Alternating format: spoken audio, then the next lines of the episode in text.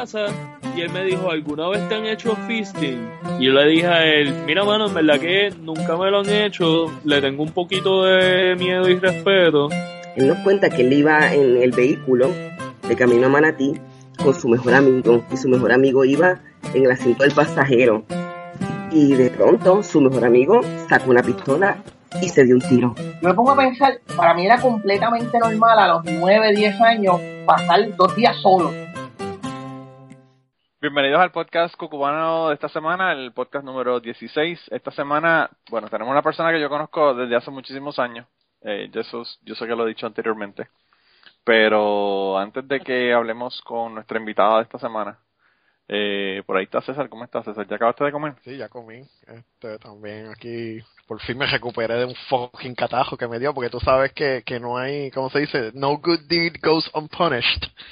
Sí, me sí, fui, sí, ¿qué te me fui de voluntario a, a, una, a una escuela elemental. Para pa, pa una noche de ciencia. Y sabrás que salí de allí enfermo, a lo- como a los dos o tres días me empezó el, el, la pendeja. Yo, Las escuelas, las escuelas son un foco de infección. Tienes que preguntarle a nuestra invitada, que de eso ella es experta. sí, después Son niños, está Y cabrón. nada, mano, ¿sabes? Me, me enviaron las gracias y qué sé yo. Y estoy, ¿quién me va a quitar el cabrón catajo este que me pegó uno de estos mocositos? Que te mandan de, de regalo una, un- una botella de Teraflu para que... Exacto. Y no, es po- no podemos esperar por tu participación en la próxima. Yo, eh, Yo pensé, yo pensé que tú estabas, que estaba este, con el DVR eh, viendo el replay de la pelea para ver las tetas de nuevo de la mujer de Coco. Lo sé todo, sé que lo tienes en DVR grabado, papá. Eso, once, ¿cómo es? Una vez, one seen it cannot be unseen. Ahora te salen hasta los sueños. Sí, mano. Mira, pero yo creo que nuestra invitada quiere hablar de las tetas de Coto, así que vamos a, vamos a presentarla. La- semana, la- eh. Sí, esta semana tenemos a una, a una amiga mía que se graduó conmigo eh, de allá de, de Utah. Nosotros los utuadeños eh, comenzamos un trend hace como 25 30 años. Y en vez de Utuado empezamos a decir Utah. Porque había un par de personas en mi clase que se abochornaban de decir que eran de Utuado. yo no sé, pero yo he aprendido tanto de Utah que me abochornaría decir que soy de Utah ahora. Porque ahí que están los mormones y ya tú sabes, todas, las- todas las aberraciones que hay en Utah. Pero bueno. Eh, pero ella se llama Jessica Montero y ella estudió conmigo hasta hasta la escuela superior, así que ¿cómo estás Jessica? Bien, bien, bien, bien. ¿Y ustedes? Pues mi hija, eh, como te digo, su- eh, tratando de superar la- las tetas de coto de Te me ha hecho reír con eso. Ay. Pero, no, no, yo a mí a mí las tetas de coto no me afectan. Yo tengo mucha gente que están afectados con las tetas de coto, pero a mí eso no me preocupa. no, no te va a afectar. No, no, no te va a afectar. Ah, no, no, claro que no, pero que pero que se ponga lo que le dé la gana, cada cual se vista como sabe los Claro, cojones. claro, claro que sí. Ella, ella, ¿verdad? Y si le costaron tanto, pues por lo menos que las enseñe. También, Eh. claro que sí. Yo las enseñaría feliz. Yo, yo estoy pensando hacerme las tetas, pero para reducírmelas, porque tengo man boobs. Entonces, lo que pienso es quitarme, la quitarme en vez de ponerme. y de una vez te haces el six pack. No, ¿verdad? Que, que ahora hacen six packs, ahora tienen Claro, six pack de claro. silicón. que- Claro. El problema es que si me lo ponen encima del- de, los chichos que tengo, no funciona. No. no, no te vas a ver muy lindo. Voy a ver, me voy a ver como, no sé, no sé ni qué decirte. Eh, Ay, santo. Mira, eh, ¿y cómo está el, el- la capital de Puerto Rico? Bueno, acá todo bien, gracias a Dios. Todo muy bien, muy bien. Oh, estuve viendo ahí en las noticias que hubo como, qué sé yo, 100, 100 accidentes el fin de semana pasado. Pues tenemos un problema con la 10 que es terrible. No hay, hay poco La 10, perdón, la carretera 10 de Utuado Arecibo, Sí, la desde que la abrieron, 10, mató uno el mismo día que se mataron, que, que la abrieron. O sea, que Exacta- exactamente. la carretera 10, tú sabes que la carretera 10 la abrieron y como a las dos horas se mató el primero. Wow, eso sí no lo sabía. Sí, sí, sí, sí, hubo, hubo un muchacho en una motora que un carro le dio un cantazo. Claro que sí, claro que sí. Ahora lo recuerdo, el de la motora, claro. Es, tienes toda la razón.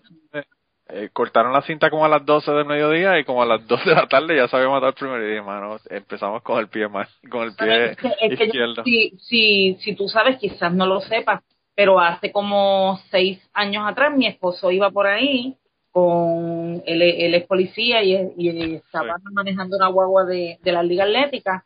Iba como que con ocho eh, muchachos. Y cuando venía una muchacha se queda dormida impacta la, la, la van y ella se mata ella muere en el acto y gracias que, que no pasó nada porque los nenes todos estaban bien bueno pasó porque ella fallece pero por lo menos los que estaban con él pues no le pasó nada a ninguno de los menores pero Sí, sí, sí. así así es, esa carreterita No, la carretera, la carretera está brutal. pero no Es una de esas carreteras que tienen mala fama desde, desde la salida. Y como que engaña también porque como tiene pues como que sus curvas y como tú dices lo mismo de la velocidad que sube la ve- velocidad que baja la velocidad Hubo una compañera de la clase de nosotros que se mató ahí, ¿no? En esa, en esa, en esa, le dio la valla en una Isuzu Trooper o una Montero, no me acuerdo qué era. Y la Isuzu Trooper se cayó como 80 pies por el, por el lado de la, Sí. Eh, yo no sé si ella era de, de la de nosotros ella era menor en un sumidero. No sí sé, no sé si era de la clase de nosotros o de la clase después, después o antes Sí, de nosotros. era, era, era- me imagino que después, sí, la, la hija de, de Cañón, que le decían Cañón. Una muchachita joven también, así mismo. Viste, César, que nosotros tenemos uno- unos nombres bien bonitos para la gente. Chabeo. Nosotros, nosotros en Puerto Rico, en, en, en, en Utuado, ¿verdad? Tenemos nombres como, qué sé yo, Malantín, Cañón, Marrajao, este, el Tuerto, el Cojo.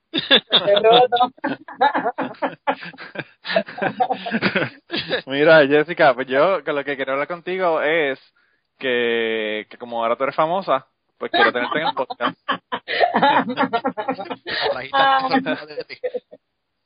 Sí, sí, ya, ya, ya ahora, ahora una chica, ella lo que pasa es que ahora la- el podcast no le gusta porque le gusta por televisión, ¿verdad? Para que la vean. Pero, pero bueno, pues a- ahora- Yo me, me pinté los labios y todo y me puse bien sexy. Ahora nadie me va a ver. Ah, eso no va veas. mira que, mira que, te, que si, te, si te pones el escote de la mujer de Coto te hacemos video y todo. Pobrecita, déjenla No, porque quieta, Dios mío. Está cabrón. Se supone que esta es una entrevista seria, así que, ok, está bien, que no me vean. Digo, no, entrevistas, César, entrevistas serias en Cocobano, ¿qué tú crees de No, no yo no sabía que eso lo hacían. Está jodida la cosa, ¿verdad? Sí, eso Mira, no, no, pero lo que pasa es que, bueno, tú, yo creo que si tuvieras, si tienes un par de cuentos de, de la escuela que me los hicieras, porque me imagino que tú como maestra debes Pues tener unos historias bien cabronas, y quería que me hicieras las cu- cuentos de, de tu cirugía.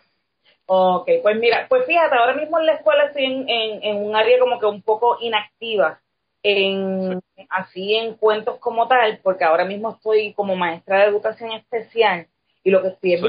y estoy visitando los hogares. Soy maestra homebound, voy Sí. porque todos mis nenes pues son este impedimentos múltiples y lo que hago es que voy a las casas. Tengo mil historias, pero muchas historias tristes también. Yo te voy a decir, yo te voy a decir algo, sinceramente, eh, tú te mereces un premio porque de verdad que eso sí que está cabrón. Es fuerte, Eh, es bien fuerte. impedimentos está brutal. es bien fuerte. Entonces, pero mira, al inicio yo decía, Dios mío, mi corazón no me va a dar para esto, pero también uno se acostumbra. No es que uno pierda sensibilidad, es que uno también vive eso todos los días y tú como que también haces unos ajustes en porque es bien difícil, es- eso sí, es bien difícil porque los niños tienen muchas condiciones y no tan solo eso. Tengo padres que son sumamente humildes, pero humildes, que no conocen ni, ni, ni sus derechos como tal. Y lamentablemente con todo el dinero que entra aquí en educación, que tú sabes cómo es, las cosas no, no pintan bien en ningún sentido. y por eso sí, sí es triste, es triste. Pero pues, ahí vamos. Por lo menos, a, a- de todo, a veces soy hasta una trabajadora social, porque también este cuando llego los papás ya son locos conmigo, ya me están esperando también. Muchas veces mis nenes lo que trabajan son 20 o 25 minutos porque se cansan, se molestan, Sí. me alan el pelo, empiezan a llorar, como que ya. Tenía uno que, que cuando ya pasan 15 minutos me empieza a decir adiós con la mano como quien dice. Sí, no quiere. Ya. Ellos tendrán impedimentos, pero no son pendejos. Yo creo que Sí, para el carajo, déjame tranquilo. exacto, exacto, como que ya cállate la boca. Entonces, pues ellos, pues obviamente se cansan bien, bien rápido. Este, pues así como te digo así historias en la escuela, pues ahora mismo estoy, lo que te digo, estoy en esa área todo tranquilo. Pero sí, en las escuelas pasan de todo y como dijo César, eh, nos hacemos inmunes a las enfermedades, el tiempo, pasa el tiempo que ya no te da el catarro. Eh, tienes que bregar con moquitos, tienes que bregar con muchas cosas, pero pues, como tú dijiste, para eso también se nace. A mí me fascinan los, los estudiantes, me fascinan los niños. Hay gente que está, ah, y eso es otra cosa. Antes yo era como que bien, mi papá decía bien delicagada, que todo me daba asco, pero la realidad es que cuando tú trabajas con niños que tienen condiciones, distintas condiciones de salud, uno se acostumbra también a, a malos olores, a, a las babitas, a todo. Y al último, como que es algo normal. No, y, me- y pues me imagino que a ti te pasa lo mismo que le pasa a los padres de personas con, con impedimentos o whatever, lo que sea. O sea, cuidando a una persona que sea mayor o lo que fuera, todo eso. Eh, a uno le parece una cosa increíble al principio, pero o que no puede hablar con ella, pero uno se acostumbra y, y Sí. se da cuenta que no es nada. Inclusive al, eh, muchas, pues cuando yo comencé en esta plaza, que ahí fue que me bajó como quien dice mi permanencia, hace ocho años que estoy en esa plaza como tal. Y, y yo pensaba eso y yo decía, Dios mío, pues mi hijo un hijo, ¿no? Yo no tengo hijos, pero tengo sobrinas que amo con la vida. Y, y yo decía, quizá ellos están como que desesperados, como que, o a lo mejor sienten a su hijo como una carga también, porque acuérdate que esas, esos padres son 24-7, ahí no hay break. Primero que esos niños nadie te los cuida, es lo primero, porque tienen muchos riesgos en, en, en su salud, desde problemas respiratorios, eh, su, su alimentación es bien distinta a un niño de la que, que va en la norma, ¿no? Pero este, la, la realidad es que, que no, que no son ninguna carga, que ellos están ahí todo el tiempo velándole el sueño al muchacho y se dedican en cuerpo y alma a, a esos bebés, porque son bebés toda la vida, toda la vida utilizan pañales, toda la vida o sea, no, no, no caminan, no hablan, por lo menos Sí. he tenido, ajá, de todo, pero regularmente también tuve en una ocasión un, un niño con autismo que estuvo mal diagnosti- diagnosticado por muchos años y, y medía como 6'5 y cuando yo llegué a atender al muchacho que, que era dos veces yo, era, pesaba como que sé yo, casi 300 libras y lo primero que cuando entro por la puerta la madre me dice, Missy, tienes que tener un poquito cuidado porque a veces si él se levanta un poquito agresivo, pues tienes que tener cuidado que, pues, que no te vaya a comer. Y tú pensaste, me jodí. y yo dije, ay, hasta aquí llegó la, la hija de William y Campbell, me fastidié. Pero gracias a Dios, pues siempre con, con él fluyó todo bien, el tiempo que lo atendí. Sé que después, uno, en, en, en esto uno se encuentra como de todo un poquito, Sí, sí. pero, está muy bien todo. Bueno, pues yo, hay, hay un montón de la, de la clase de nosotros que, que son maestros. Eh, algunos están en Puerto Rico, otros se fueron, ¿verdad? Como Marilyn, que se fue por Estados Unidos. Pero, pero hay, hay un montón de, de maestros eh, que Y es una pena, y es una pena, este, los mismos maestros que se van ahora mismo, mi, mi hermana también es maestra y está dando clases en Texas. Y, y, la, Sí. real- y la realidad es que, que aquí la gente se prepara muy bien. Y cuando tú vas a los Estados Unidos en muchas partes, estamos, el Departamento de Educación aquí está bien desacreditado, pero la realidad es que cuando tú estás en la sala de clase, yo estoy en la Luis Muñoz Rivera, y bueno, tú estudiaste allí, que tú sabes que era una Sí. escuela que tenía unos maestros excelentísimos, y todavía eh, sigue siendo así porque mis compañeros todos son excelentes, son, son los mínimos que tú puedes decir, porque hay muchos maestros muy buenos, pero lamentablemente entre las condiciones de trabajo, entre cómo se desperdicia el dinero. No, no, y, y el- el- todos los problemas que hay con el retiro de los maestros y con todo, Todo. ¿sabes? Está brutal, está brutal. Sí, sí, entonces después tú dices, la agencia que más dinero entra en, en, en Puerto Rico, pues, pero pues ahí vamos. Eso es otro programa. O sea, no, si, si, si nos ponemos a hablar con eso, olvídate que tenemos que hacer un de cachete en vez de un cubano. Hacemos un de cachete en vez de cubano. Pero, no, no, pero fíjate, eh, yo pienso que, que lo, lo triste de la situación de Puerto Rico es esa, que la gente se preparan, se preparan muy bien, y Sí. entonces quien, quien coge los beneficios de eso son eh, mayormente los Estados Unidos, porque la mayor, la mayor parte de la gente se muda para Estados Unidos. Eh, y, o sea, eh, educar a una persona hasta llegar a escuela superior es un montón de dinero y después, tú sabes, ese dinero que se gasta y se invierte en educación, eh, que, que probablemente no, la, la persona está pagando, ¿verdad?, por la universidad, pero la universidad tiene un montón de subsidios y un montón de beneficios que, que salen del gobierno, eh, especialmente o sea, las, las universidades que son del gobierno, y pues todo eso se pierde cuando una persona se va, está cabrón. Eh, es, es bien lamentable, de verdad que es bien lamentable. Eh, pero, como te digo, yo no puedo, bueno, yo estoy en los Estados Unidos y César también, nosotros no podemos Sí, criticar a la gente que está buscando la mejor la mejoría No, para no, sí mismo. Porque, claro, eh, mano, no hay oportunidades, de verdad está brutal.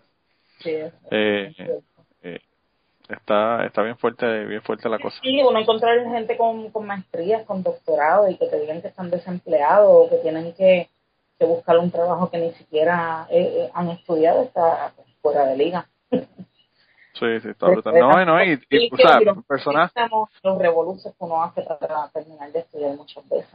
personas como mi, mis hermanas, mi hermana, una lleva más de 25 años, la lleva, la otra lleva 30 Wow. de trabajando con el gobierno y tú sabes que ahora mismo no se sabe si si, si van a tener retiro, si no van a tener retiro, qué va a pasar. Es bien O sea, incierto, es bien incierto y no solamente el por ciento tan bajito. Y entonces, pues quizás nosotros cuando estamos en, en la juventud no pensamos mucho en, en el futuro, pero la realidad es que cuando ya tú vas pasando de, de los 40 y los 50, tú te, tú te das cuenta que la salud es algo que requiere mucho dinero. No, yo no, yo no sé porque yo no he llegado todavía a esa edad, yo soy un nene todavía. Pues yo, mira, pues yo te digo hone- honestamente, cuando yo me operé, cuando, cuando yo me operé, que estuve 11 días hospitalizada en un momento, eh, ahí yo me di, me di cuenta, primero que cuán importante es nuestra salud y segundo, cuán costoso es. Ah, no, no, no, y si, y si es una condición, lo tuyo fue una operación, pero si es una condición como la que tuvo la compañera de nosotros, eh, Fanny, que murió Ah, eh, de cáncer un año, ¿cuánto dinero se tiene que abrir esa mujer en el No. tratamiento ese de cáncer? Está cabrón. La- las compañías de compañías de seguros están cabronas. Yo me tuve que hacer un MRI este año Sí. de, de la cabeza y me cancelaron el primer appointment. Te lo dieron de gracia porque no encontraron nada. No, me, me cancelaron, me cancelaron, encontraron vacía. no, no, me cancelaron el primer appointment porque ay, su compañía de seguro quiere más pruebas de que usted necesita el MRI. ¿Qué carajo más necesita? Ah, Doctor me envió Sí, sí, sí, sí. sí. y lo tuve que atrasar una, otra una semana y media más de incertidumbre más nada por complacer a, a, a la compañía de seguro porque necesitaban más pruebas aparte de que el referido del médico que yo necesitaba el MRI Cabrón, mira, yo cuando vamos a hacer ahora venting para los fucking planes médicos. sí. Yo, eh, antes de- del bebé que nació el otro día, Ashley perdió tres. Uno de ellos, el segundo que perdió, fue un embarazo ectópico y le tuvieron que quitar uno de los tubos, una de las trompas de falopio. Y a ella le sacaron la, trompa de falopio eh, de emergencia, ¿verdad? Porque se rompió y empezó a sangrar y bueno, eso fue, llegaste y nos fuimos, ¿verdad? Eh, y ese día fue, ella, ella entró a las, qué sé yo, 11 de la mañana al, al hospital y salió al otro día como a las 9 de la mañana. Y lo que le hicieron fue la cirugía, ¿verdad? Y la mandaron para su casa porque fue por la paroscopía y como no te hacen, no te abren ni nada, lo que son, son tres incisiones pequeñas, Sí. pues no, no se tuvo que quedar. Por eso le cobraron, le cobraron al hospital, eh, eso sin, sin contar médico ni nada, solamente el hospital. Le cobró a mi plan médico 25 mil dólares. Wow, wow. La, cada vez que le traían una pastilla a su cama, le cobraban 90 dólares. Eh, y yo me quedé frío. Entonces, el, después de eso, a ella le hicieron, le iban a hacer un estudio de que le iban a sacar una radiografía con un tinte para ver si el otro tubo estaba obstruido o no. wow. Eh, y, y nosotros, como eso sabíamos que lo íbamos a hacer, pues la, la doctora dijo, pues nada, lo hacemos una, una, una evaluación para, para, ver- para el, se lo enviamos al plan médico para que el plan médico haga una preaprobación del, del tratamiento. Ajá. Y entonces se le enviaron los documentos allá, lo aprobaron sin problema. Eh, le hicieron la le hicieron la radiografía, que por cierto la radiografía costó 1.900 dólares. Wow. Y, y nos llegó el, el bill de 1.900 dólares porque decía que el plan no lo había cubierto. Y yo dije, pero estos cabrones tienen aprobación, que la tengo yo en la mano, la aprobación del plan médico. Entonces los llamé y me dijeron, no, pues envíanos todos los documentos, le enviamos todos los documentos. Eh, afortunadamente la doctora es súper diligente y nos envió los documentos al otro día, ya los teníamos. Eh, se lo enviamos y entonces lo quitaron del, del plan médico, pero puñeta, te hacen, porque el, el problema fue que dijeron que ellos no lo cubrían porque es- ellos no cubrían eh, eh, tratamientos para fertilidad. Ok. Y entonces, su, esa era supuestamente la alegación, pero puñeta, ellos tienen que tres meses antes se hizo una cirugía para removerle un tubo. Exacto. Se sabe que no es una, un tratamiento de fertilidad, aparte de que tienen una aprobación, ¿verdad? exacto. Pero no, muchachos, con estos planes médicos tienes que, te sacan al vivir y después tienes que, que pelear con ellos para que te den el... Sí, sí, el- sí, inicialmente cuando yo tomo la, la, la decisión de hacerme la operación, Sí. eh, cuando, pues, ya yo sabía que me la tenían que cubrir por, porque yo estaba en 265 libras y para mi estatura se supone que yo sea como 135. Y cuando voy a orientarme con la doctora, pues rapidito, pues yo le explico a ella también lo que yo quiero, porque yo no quería tampoco hacerme el bypass, que esa es la más, la más invasiva, que te cortan el Sí. estómago y te dejan el estómago así como de una oncita. Pues entonces yo decía, pues yo no me quiero hacer esa, porque tampoco yo no quiero eh, bajar 150 libras en, qué sé yo, en 9, 10 meses, porque entonces me voy a parecer un Charpey también. Sí, Sharpay. porque es que está brutal. Tú sabes, tú sabes que, que los músculos no aguantan. Eh, Claro. entonces yo conozco mucha gente que se bajan 100 libras en, en, en 6 meses. ¿Tú sabes lo que son Sí, 100 libras en 6 meses? Eso no hay cuerpo eso está brutal, está Ajá. brutal. Es bien, es bien brutal como para el cuerpo. Sí, es demasiado drástico. Entonces yo voy a donde ella y pues que me quiero orientar y que pues entonces ahí es que yo decido ponerme la banda. Que la banda pues me la pueden remover en cualquier momento, es menos invasiva, eh, eh, eh, se ajusta, eh, tú sabes que el estómago eh, realmente es un músculo que no crece pero estira, pues entonces yo decía, Sí. yo decía, Dios mío, por lo también por lo glotona que soy yo, eh, a la vez que empiece como que un poquito más hoy, un poquito más mañana, pues también me, me dio el temor de que después fuera a aumentar de peso. Entonces por eso es que decido eh, ponerme la banda. Pero inicialmente los pla- el plan médico me la rechaza.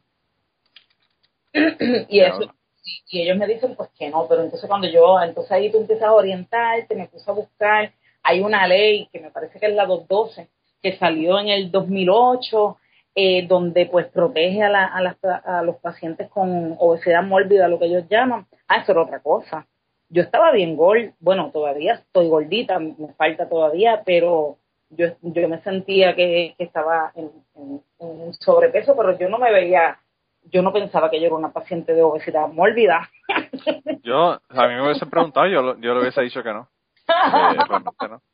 Porque obviamente lo que pasa, Jessica, es que tú eh, te ponen el, el programa este de mi 800 libras o lo que fuera y te ah, pues, ya llegaste. Tú sabes que cuando yo me fui a evaluar, salgo con obesidad mórbida porque mi, mi índice de masa corporal sale en 44. Obviamente me por, el, por, el, por la estatura, ¿no?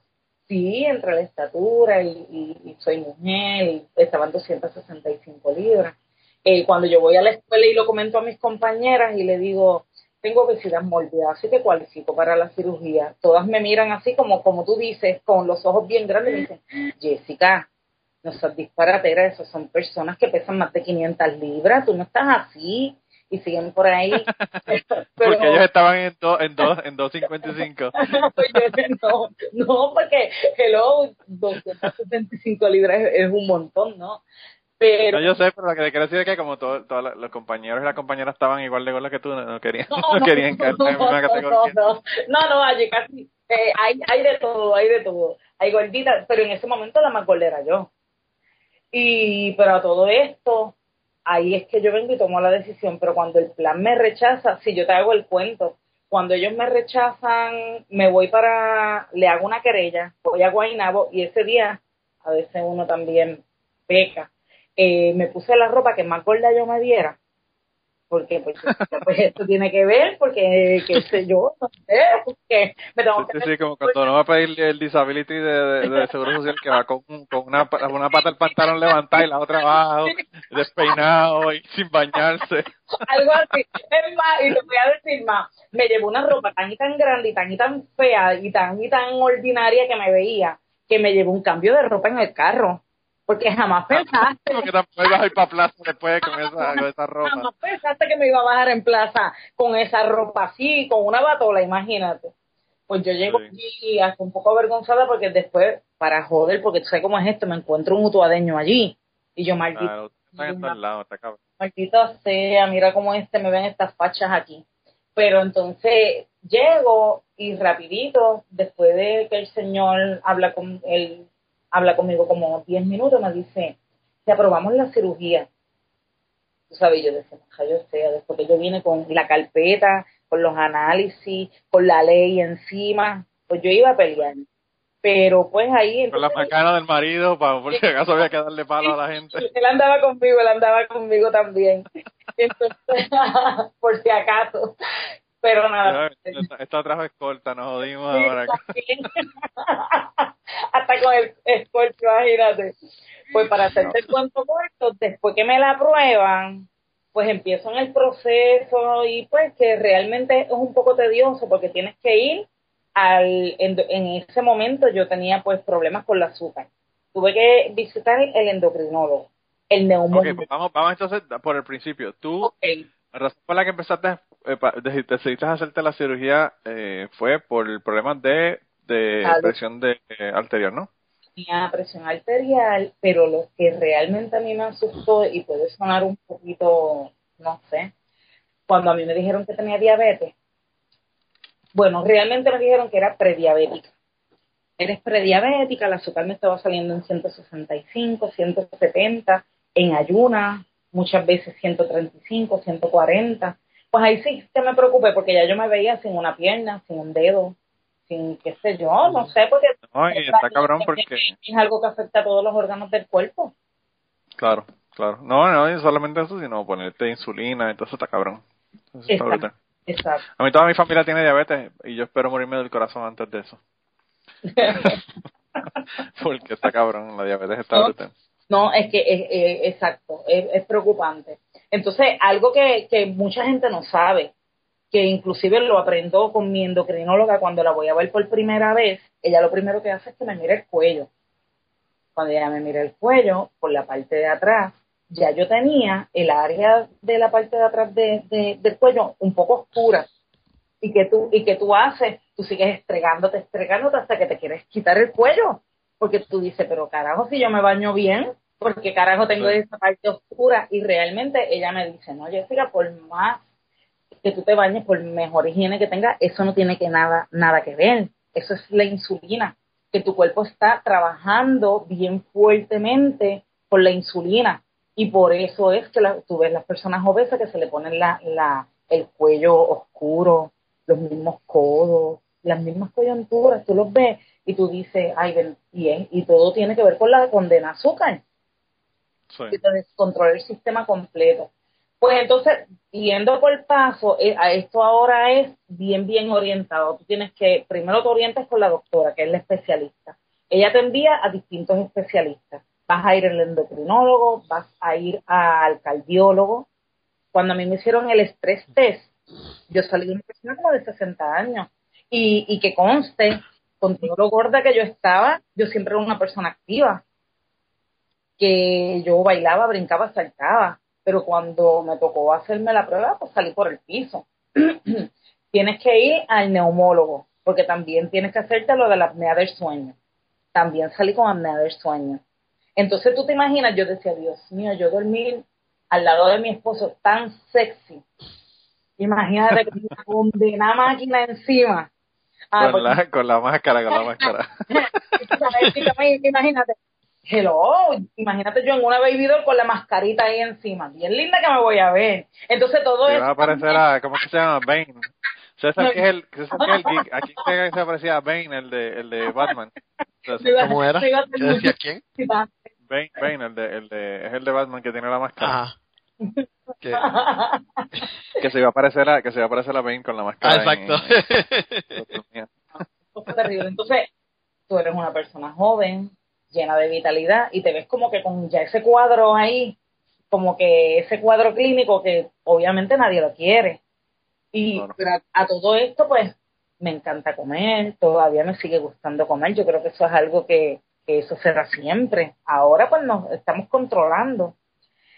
Pero, y la realidad es que la operación que tengo es una herramienta excelente porque si yo trato de comer más de una cantidad, automáticamente voy a devolverla.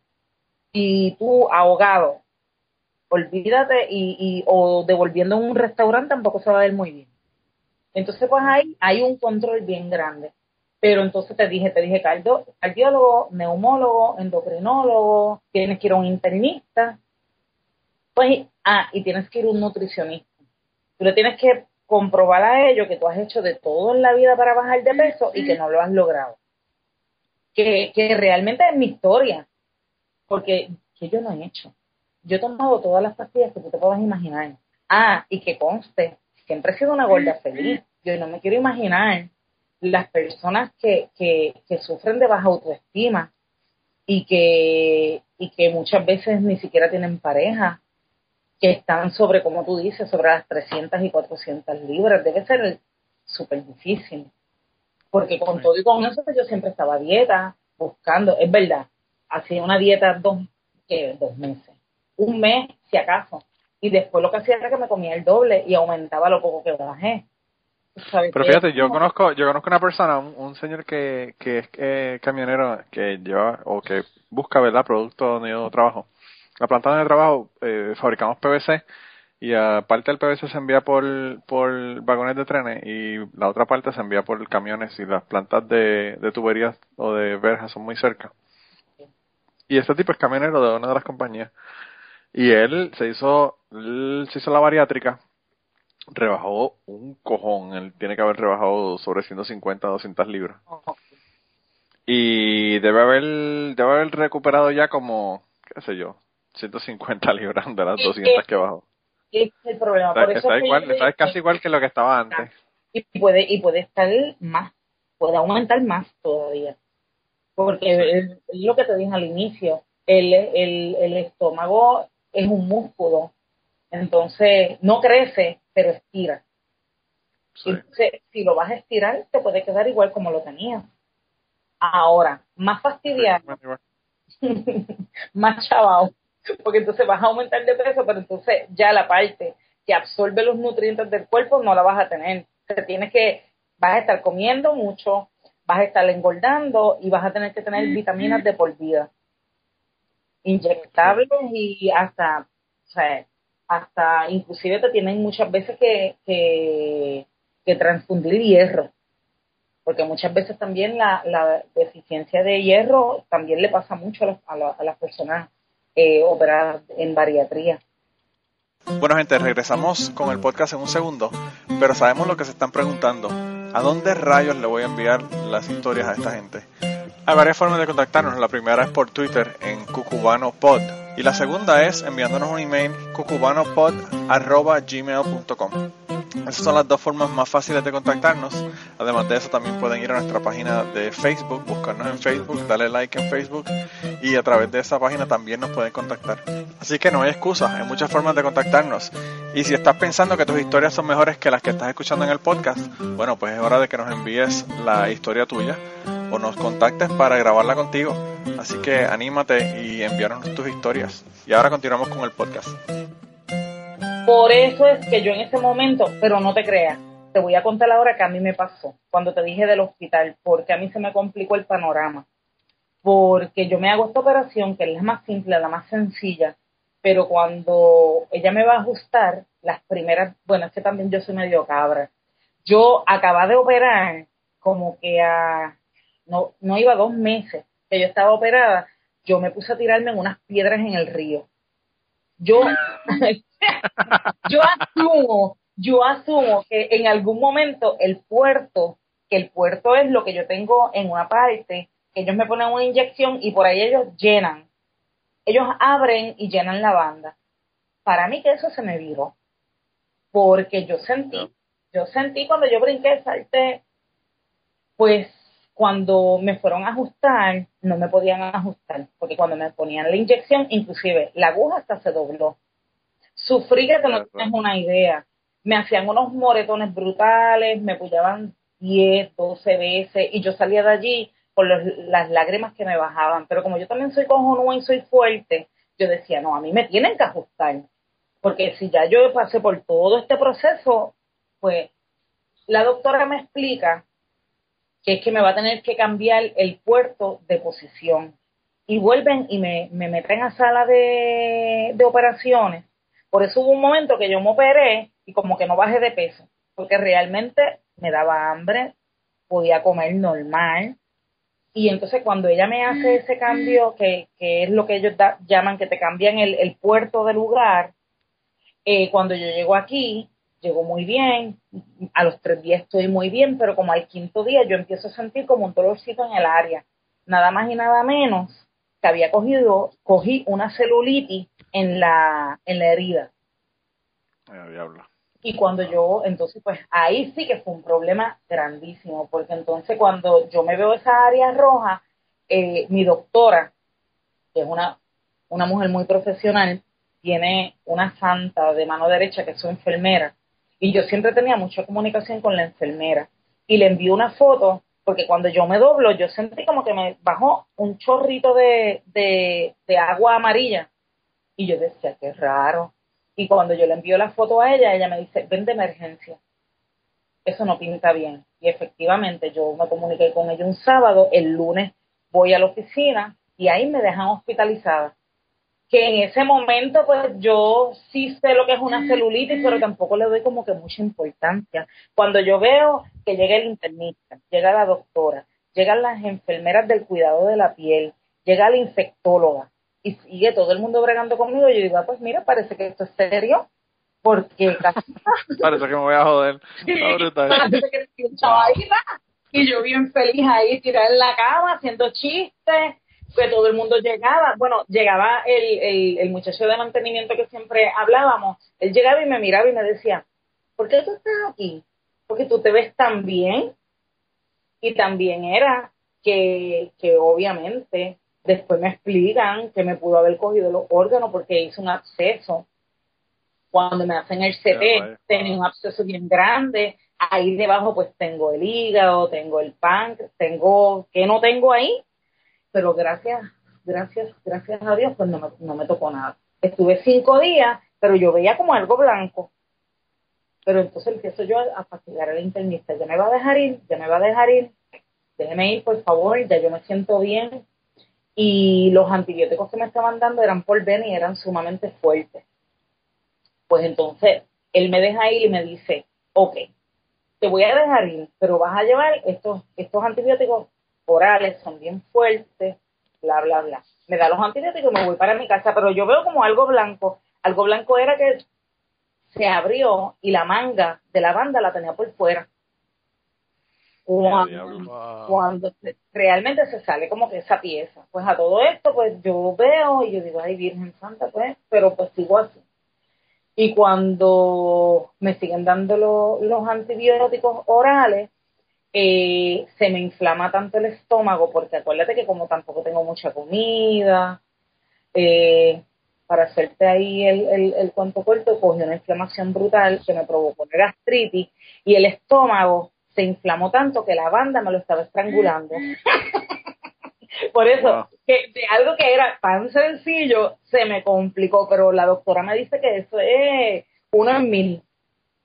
Y, y nada, vuelvo a caer hospitalizada por cinco días más. Ahí sí ya tenía la banda completamente, el, no, la, no la banda como tal, el, el tubo que conecta el agua al estómago, lo tenía ya completamente por fuera. Y entonces viene la doctora y me dice pues, que me iba a quitar la banda.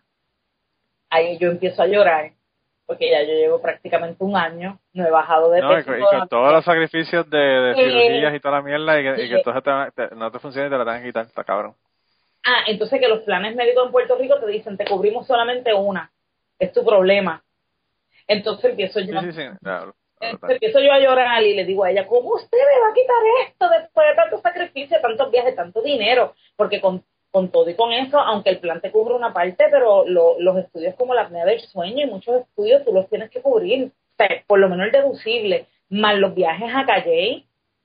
Comienzo yo por tres meses a ir todas las semanas a Calle porque como ella no me quiere, como yo no quiero que me quite la banda, ella me dice, "Pues vamos a aguantar lo más posible, estás ajustada, haz los ajustes tú. Y em- ahí es que yo empiezo a bajar de, de peso, que bajé como, qué sé yo, treinta y pico de libras en, en nada. Pero entonces cuando voy allá, como tengo la banda, pues el, el tubo por fuera, ella me dice, pues vamos a hacer algo, yo te voy a coser. Y entonces empiezo yo, cada, cada dos semanas, ella me cogía y me cosía ahí a sangre fría prácticamente porque ella me ponía la anestesia, los lagrimones, los lagrimones me, me, me bajaban, que ella misma, yo temblaba del dolor, pero ahí yo aguantando, aguantando, todo el mundo peleando conmigo, mi familia, todo el mundo quería que me la quitara, y yo decía, pero es que, ah, que eso es que el cuerpo te la está rechazando, y yo, el cuerpo no me la está rechazando porque estuve prácticamente unos meses y el cuerpo no me la rechazó, él, es la celulitis que cogí. Y ahí, a su- gracias a su santa enfermera, cuando ella logra controlarme por completo la infección, que ya salen todos mis glóbulos este, estables y todo, ahí ella viene, la enfermera, y sigue llamando a Estados Unidos y allá le consiguen un puerto nuevo. Porque a todo esto la, la doctora me dice que yo no te puedo volver a ajustar porque si a ti te queda un rastro de bacteria ahí y yo vengo y te meto una inyección ahí, te puedo pasar lo que sea al estómago y entonces sí. Claro. Y entonces ahí es que ella viene y me, me consigue el puerto nuevo y ahí es que yo tengo mi tercera intervención.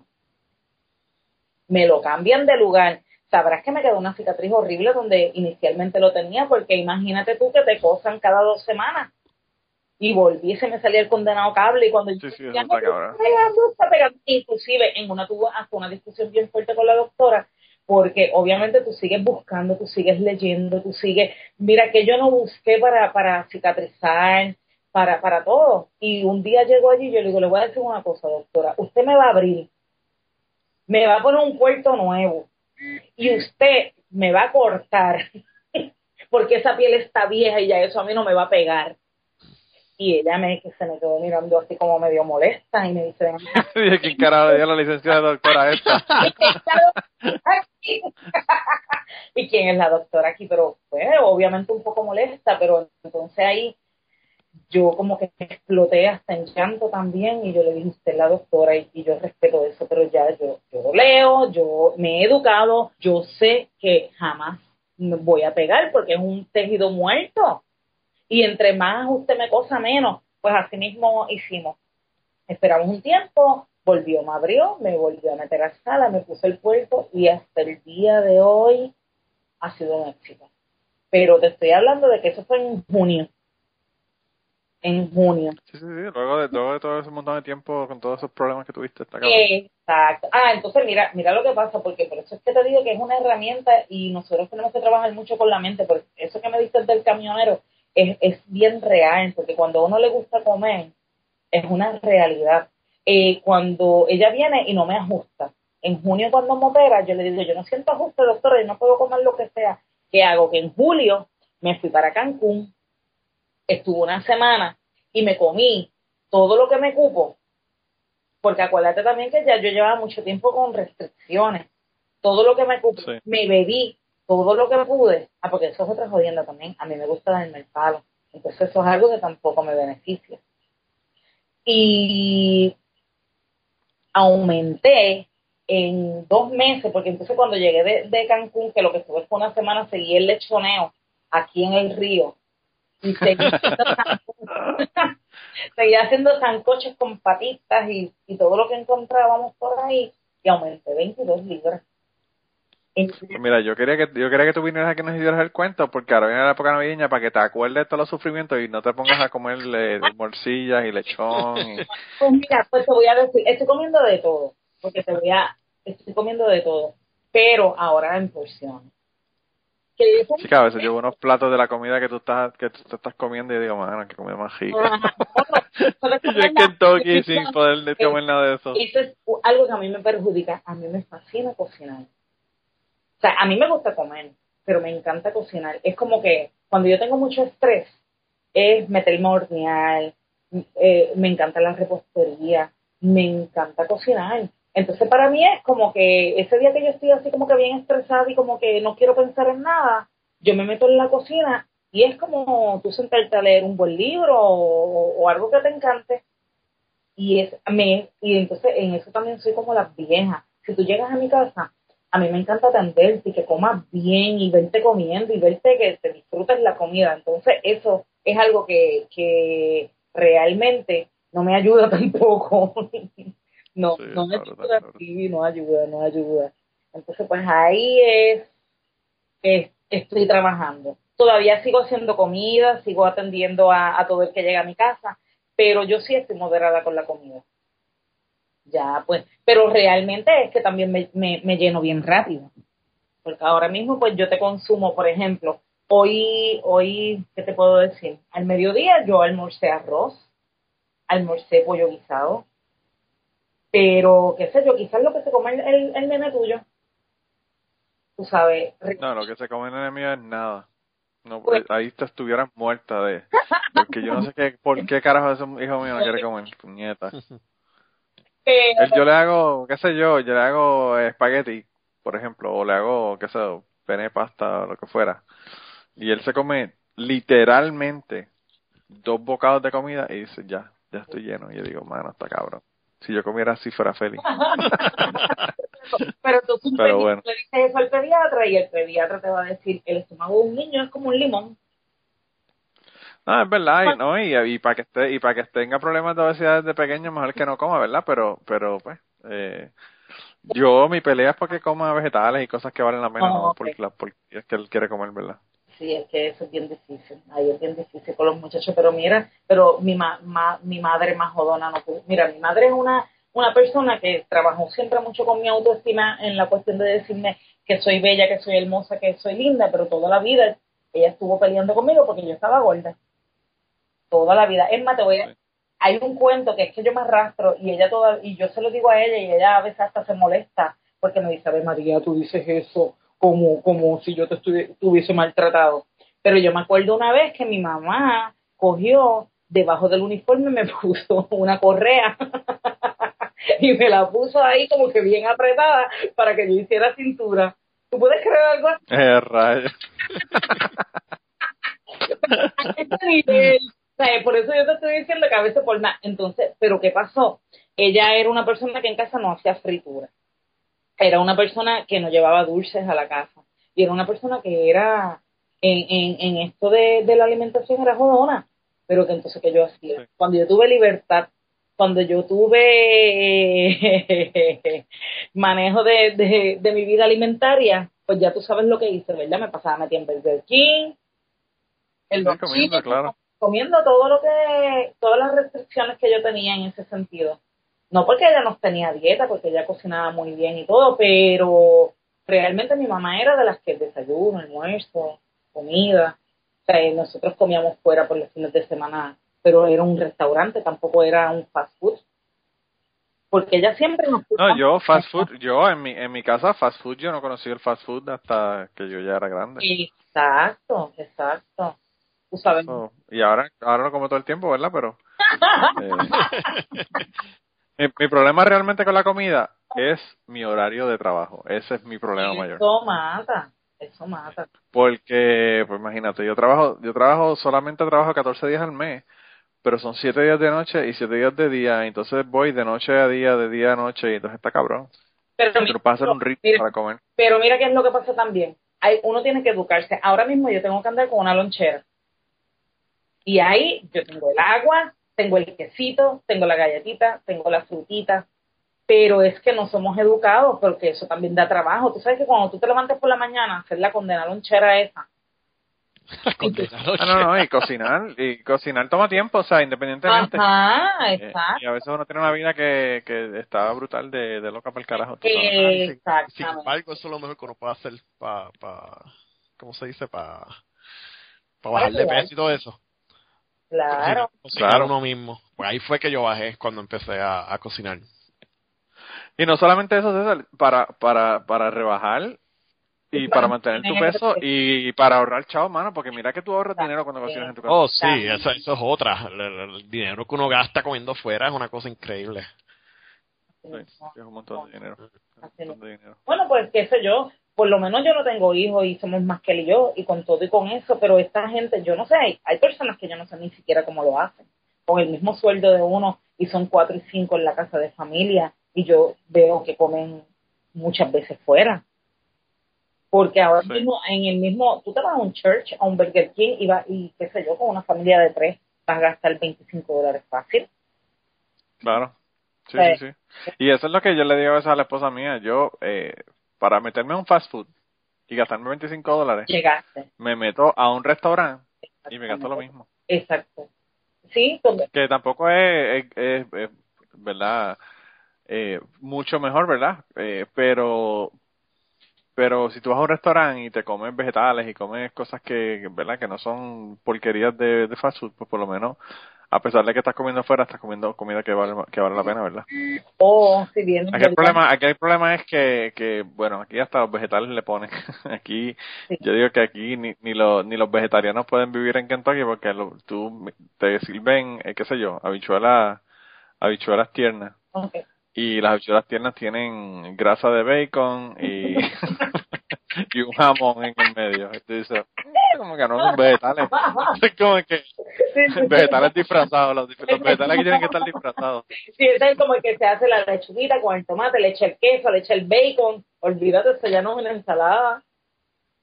Una papa asada, una papa asada con, con, con tres galones de sour cream y Eh, con bacon y con un montón de otras cosas. Y ya tú sabes, ya eso no es una papa asada. Sí, sí, sí. Mira, pues yo quería quería que nos contaras de, de tu, todo tu ordeal, porque yo me obviamente estoy viendo tu ordeal del día al día en Facebook. Sí, Eh, y había sabido todos los problemas que habías tenido, pero no había sabido de todas las complicaciones que tuviste con el proceso, que eso está brutal.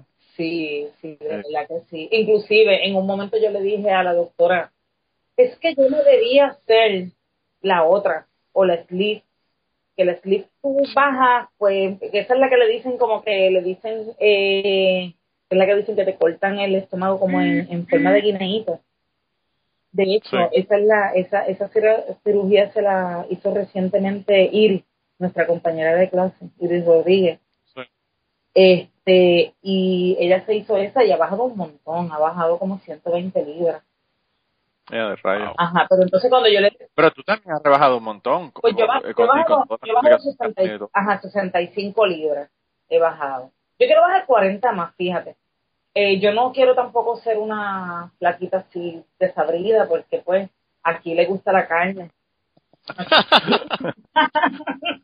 este, este como que es medio exigente y como que las mujeres muy, muy, muy delgadas, además de que yo creo que yo no me encontraría tampoco porque yo tampoco, no sé, ya, ya en este peso, y yo ahora mismo yo estoy en un size do- 12 y 13 de ropa, que relativamente es una Sí. mujer gorda. Eh, pero ya yo me siento bien en este peso. Yo quisiera llegar como que a un size 9 de ropa y ya. Pero yo no quiero ser un 4 o un 5. Realmente yo creo que a lo mejor ni, ni, ni me vería bien. Inclusive la doctora me tiene allí en una lista que tengo que bajar hasta 135 libras y realmente eso es demasiado para mí. Demasiado. Porque Sí. yo, mi, yo soy osamenta ancha también, que yo no soy una mujer. Tú coges ahora mismo mis muñecas y, y, y cuando es como agarrar las muñecas de un hombre, yo no tengo esas manitas delicadas que tienen las nenas, así bien finitas. Las manitas delicadas. Sí, no, yo no, pues, yo me las pinto y le, le pongo esmalte y sortijitas y qué sé yo, pero no son manitas de nena así delicaditas. Pero pues, a seguir trabajando en eso, a tratar de, de seguir comiendo, pues, poquito, porque como tú dices, ya tomé la decisión, ya estoy aquí, ya estoy montada en el barco, realmente me siento súper bien, me he hecho análisis, ya mi azúcar está en el nivel, ya no tengo problemas con el azúcar, tengo que ya... Eso es realmente lo más importante, es que, Sí. que realmente el- Sí, la razón por la que te hiciste sí, la cirugía. Sí, eh, sí, porque dentro, dentro de todo yo siempre estaba gordita, pero como todo el mundo, también eh, uno se deja llevar también por eso. Todo el mundo me decía, tú estás gordita, pero te ves tan linda. Tú estás gordita, pero te ves bien. Pues más tenía un hombre al lado que todo el tiempo me estaba diciendo que también me veía bien, que yo le gustaba así.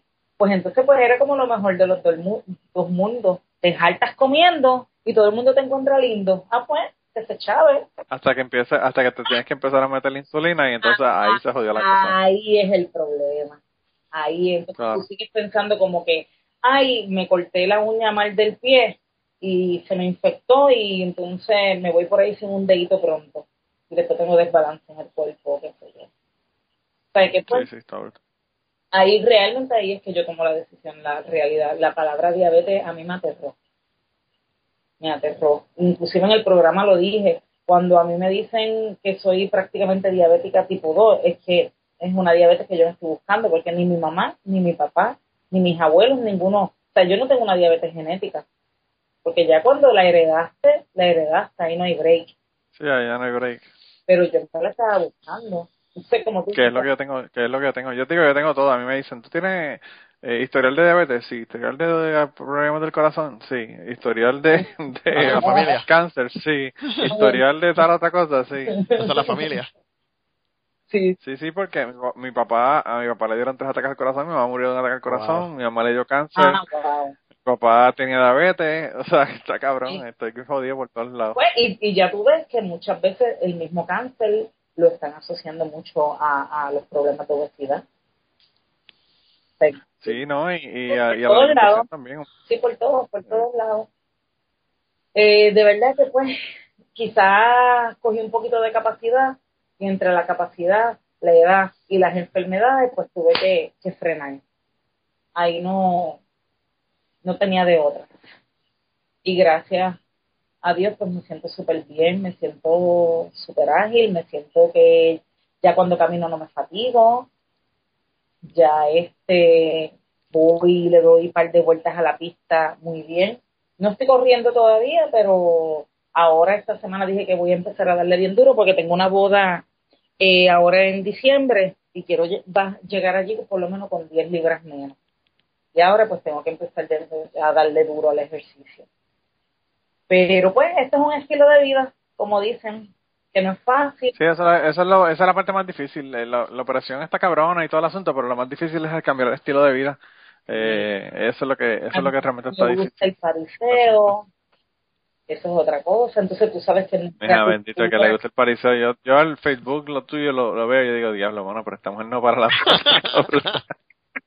Me encanta, me encanta. Entonces, entonces tengo facilidad para hacer amistades, tengo muchas amistades, me invitan para todos lados. Ah, Bueno, ya vi que hiciste esta amistad con la doña que, que ni se conocían de allí de la entrevista que te hicieron en, el, en la televisión. sí, así mismo es. ya te, eh, nos comunicamos por WhatsApp, eh, ya, ya, antier hablamos. Ya están planificando para ir para para para esto, para el, ¿cómo es que se llama? El Chavo del Ocho o, el, o la, la vaca, Mira, algún restaurante de los de mira, los restaurantes famosos de Puerto Rico. un, un, con- un consejito, un consejito que, pues, para las personas también que escuchen esto, algo que te dicen allí y eso es ser un buffet. Yo era adicta a los buffets, eso era otra cosa. Porque es como tú dices, tú vas a ver, tú vas a Burger King o vas a cualquier fast food y pagas 25, 30 dólares, pues entonces para eso voy a, a Sizzler y a cualquier lugar o, a- o al que sea y pago Y después que estás ahí dices, diablo, yo tengo que sacar los 8 pesos estos que estoy pagando, los 10 pesos que estoy pagando, Exacto. acá, ¿quién- ¿y ustedes dónde están? En el área donde están en los Estados Unidos. O sea, es, es una cosa descomunal, porque cuando yo, eso es otra cosa, un verano en casa de mi hermana, eso es venir con el colesterol por los cielos y venir bien fastidiada. Porque, Pues no te digo que aquí, que aquí le ponen grasa de bacon a, la- a, la- a las habichuelas tiernas. tú sabes, Y yo meterme en los chinos esos allá, que te dan Bueno, una vez, una vez yo me metí en una en la Florida de langosta. Yo no te voy a decir ni cuántas langostas me comí. Mira, aquello fue, tú entras, ok, te vamos a cobrar 45 dólares, eh, qué sé yo qué, y te vamos, me daban como que tres, tres pesetas, lo que ellos llamaban ahí, y te puedes comer tres langostas, o quieres el de 55 dólares o 60 dólares, creo que era, ilimitado, y te puedes comer todas las langostas que quieras. ¿Qué hizo la lambía esta?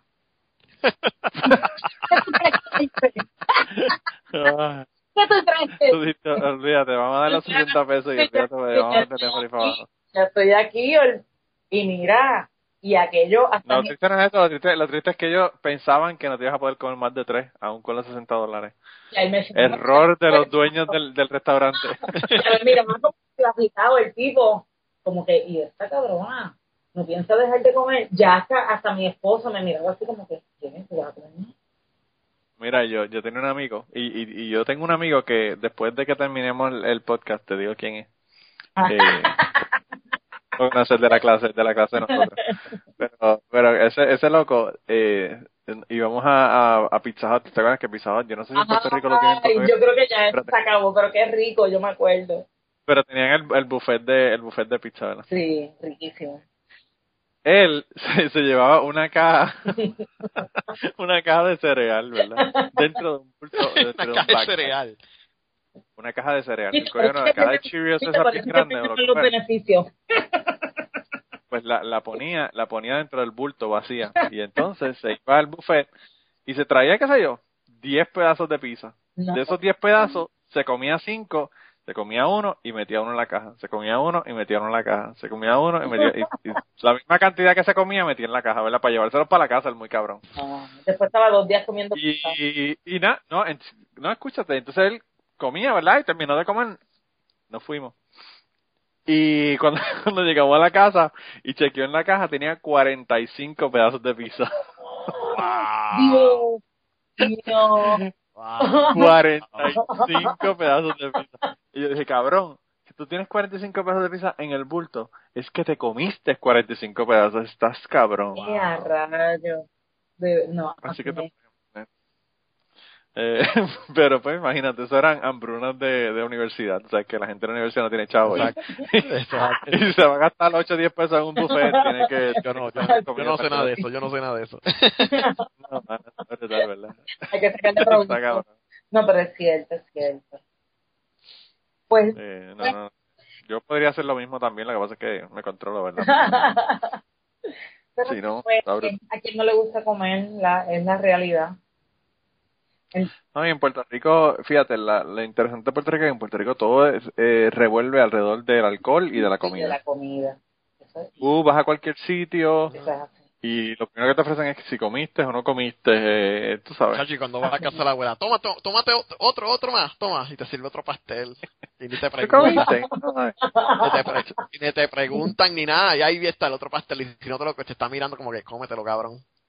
Lo hice, consigan, pa- lo hice, consigan, lo hice para ti, lo hice para ti. Después que me has hecho abrirlo, te lo tienes que comer o te lo comes, ¿verdad? Exacto. O te lo comes o te lo comes. Diablo. Realmente es algo también bien cultural. Quizás por eso también estamos así, chaval. Sí, es difícil, pero fíjate, yo pensé que cuando yo me mudara para acá la cosa iba a ser mejor, pero es que aquí la cosa está brutal también, la cosa es, es igual. Sí. Eh, Y y con, esto con está... muchos carbohidratos, muchos carbohidratos, porque si tú haces una lasaña, le, eh, por ejemplo, yo que me encanta así, hago la lasaña, el arroz blanco y los amarillos fritos. Hello. Sí, está brutal. No, yo aquí no, yo no hago eso porque imagínate, hecho, se, se muere uno.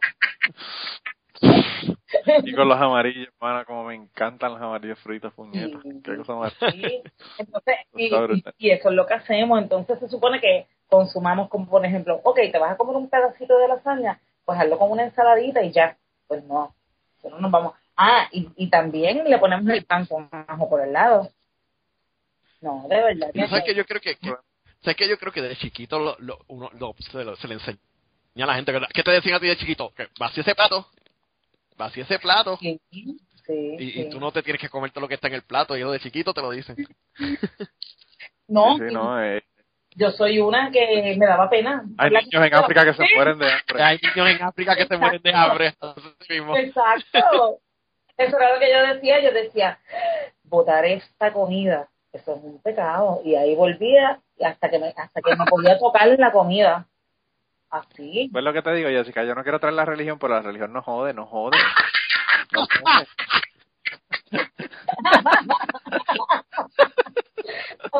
es una realidad. Y, y te voy a decir, Hasta, hasta ese punto no joden. mira, yo consumo Mira que. Jessica, Jessica César, yo creo que Jess- Jessica ha sido la única persona que, que ha leído los rants míos desde que yo tenía el blog. Así. Eh, y la- de aquella época. Eh, todo el mundo me decía que estaba loco por el carajo y ella, y ella le- leía los rants míos por, por los blogs, así Sí. que ya tú sabes. Sí. Mira, chica, pues yo quería darte las gracias por estar con nosotros esta semana porque, eh, como te digo, me, me interesa la historia y me interesa pues saber el. ¿verdad? el proceso de, de qué, de cuál es el proceso para uno hacerse una operación que a veces es tan invasiva y tan cabrona, ¿verdad? Y, y con todas tus complicaciones que yo no sabía, pues todavía más. Eh, y nada, por estar aquí con nosotros un rato. Eh, yo antes, antes de que, de que termináramos, yo quería eh, decirle a las personas, la, la semana pasada nosotros tuvimos a, a Yolanda Arroyo Pizarro, la escritora, en el podcast, y ella puso algo en su página y a mí me llamó la atención y quería anunciarlo porque es relacionado con, con historias, ¿verdad? Eh, Le voy a leer lo que ella puso. Ella puso campaña Esclavas Rebeldes, Historia de Antepasadas. En el núcleo de cada familia puertorriqueña a veces hay historias que necesitan ser contadas. Si entre tus familiares, antepasados o ancestros conoces historias de tus abuelas, bisabuelas o tatarabuelas que fueron esclavas durante los siglos XVII, XVIII y XIX en alguna localidad de nuestra isla, queremos entrevistarte. Necesitamos saber estas narraciones intrafamiliares de tradición oral que han ido pasando de generación en generación para darles voz y crearles páginas a nuestra historia colectiva de pueblo. Comunícate en el email yolanda.arroyo.gmail.com o si no, eh, vamos a ponerle un enlace eh, en, el, en el podcast de esta semana y si no, en el podcast 15 o el 15.5, ahí están las formas de contactar a Yolanda. Así que si conocen a alguien que tiene historias de mujeres que han sido esclavas, eh, pues contáctela porque parece que ella está haciendo un trabajo relacionado con eso porque ya, ¿verdad? Para continuar, me imagino, con el trabajo de, de su libro de las negras. Así que eh, con ella. Eh, y nada, como te dije, Jessica, gracias por estar con nosotros esta semana. Sí, a la orden, a la orden. Se me cuidan mucho. Y mira, vez de poner, de poner una foto, una foto tuya en el podcast, va a poner las tetas de la mujer de, de, de Coto. ¡No, Qué por favor! Mira, mira qué puta, mira qué puta soy. No, no voy a, voy a poner tu foto, voy a poner tu foto. Es más, yo creo que estaba viendo las fotos ahí de, de tu Facebook mientras estábamos hablando y creo que voy a poner la foto, la foto que sacaste con los, con los guacamayos, con el, con, con, de allá que te sacaste en Iscaret, en México. Oh, ok, ok. Ok, no, pues está muy bien, está muy bien. Aunque esta estaba más gordita, ahora estoy más flaquita. Está bien, pero eso no importa. Sí. Es que esa es la canción que la pipa es lo de menos, así que Bueno, eso dicen.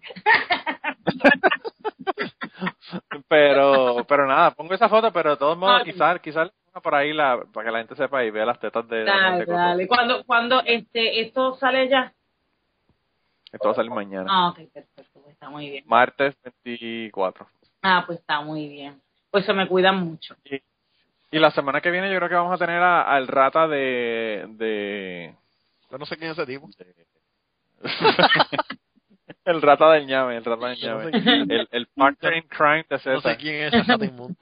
ah, pues, Rata pues, inmunda. Habl- hablarnos también de procedimientos médicos y de complicaciones, ¿verdad? Para lograr lo que queremos. ah, muy bien, muy bien. pues los Así escucharé. que la semana que viene lo tenemos ahí.